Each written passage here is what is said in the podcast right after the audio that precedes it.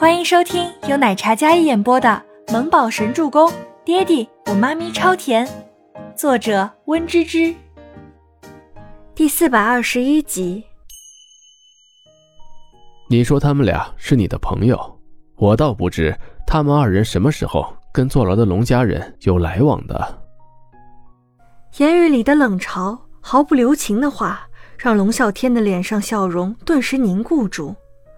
龙啸天眼神更加阴鸷，带着几分森冷，睨着周伯言：“连周先生这样的私生子产物的朋友都有，说明人脉广呀。”龙啸天这话也是原封不动的在戳周伯言的脊梁骨。他笑着，眼里满是挑衅。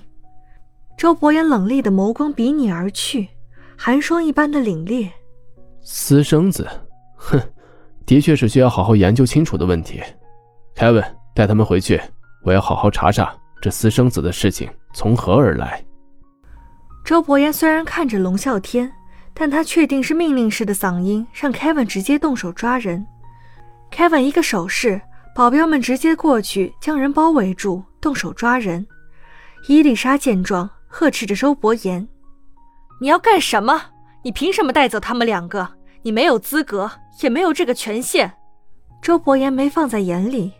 龙啸天站在正前方，把玩着手里的扳指，笑盈盈的模样像极了狡猾的狐狸。他没有阻止，就站在那里。两股气场相撞，空气里硝烟味十足。明明是正午时分，阳光毒辣，却感觉到阴风阵阵。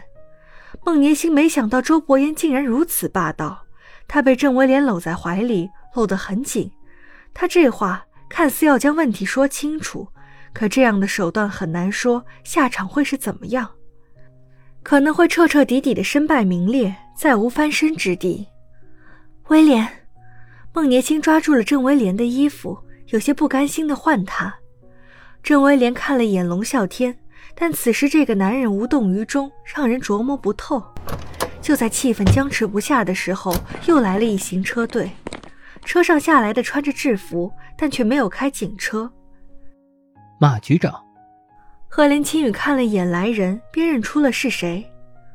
赫连青雨跟周伯言两人对视一眼，韦涛，你怎么来了？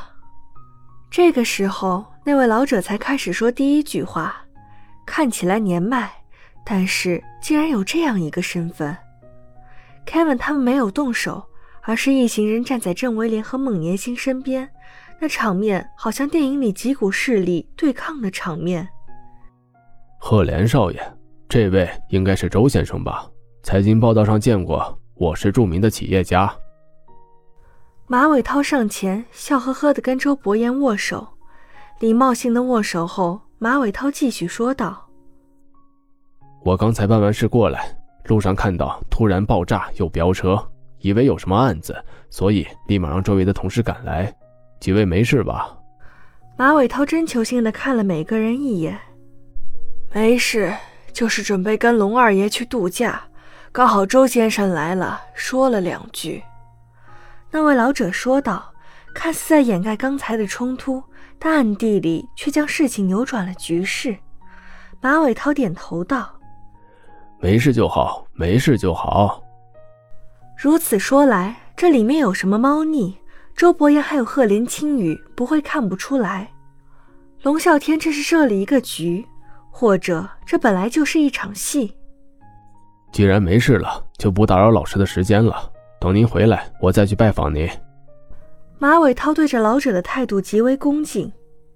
嗯，老者点点头，拄着拐杖离开的时候，对甄威廉还有孟年心说：“上飞机吧。”听说你有孕在身，要好好休息。你父亲回乡前还特地嘱咐过我照顾你。老者看着孟年星说道：“您认识我父亲？”“嗯，老同学了。”郑威廉见状，立马搂着孟年星往飞机上走，当着周伯言的面挑衅的看了一眼，然后两人直接上了飞机。人就这样在眼皮子底下离开，周伯言睨着两人离开的背影，眸光微眯。赫连青雨担心他会直接动手，如今这样的场面，要是直接捉人，有马伟涛在，必然是不可行的。既然大家都要忙，言，我们也先回去吧。马局，等有空再去。嘿，好。马伟涛笑呵呵应道。周伯言转身前睨了一眼龙啸天，眉心一皱，透出一些杀伐的冷厉。龙啸天微微一笑，似乎很无辜的神情，那笑容极为挑衅。一场博弈在对方的精心安排下，周伯言落于下风。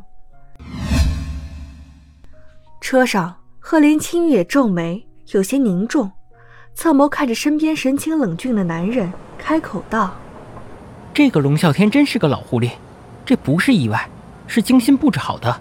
不过郑威廉和孟年心怎么会认识这样一号人物？难道是因为孟德亮跟那个老人的关系？而且看起来……”伊丽莎跟龙啸天也熟悉，这些人什么时候关联到一起去的？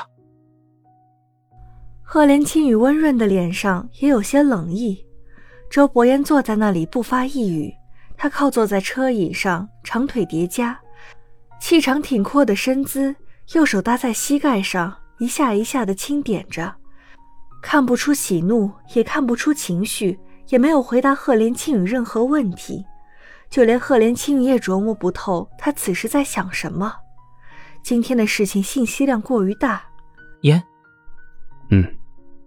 周伯言冷声应道：“你不会是想怎么把那飞机弄下来吧？”赫连青羽道：“此话一出，果然见到周伯言紧抿的唇角勾出一抹浅笑。周伯言拿出手机拨了一个电话：“周周，忙完了吗？”赫连青雨看着他，有种不祥的预感。爹爹有个好玩的作业要给你布置一下，查一架飞机，然后想办法弄下来，掉进海里最好。赫连青雨震惊了。嗯，你记一下。等到周伯言讲完电话之后，赫连青雨一脸震惊的看着他：“你疯了！”本集播讲完毕。感谢您的收听，我们下集再见。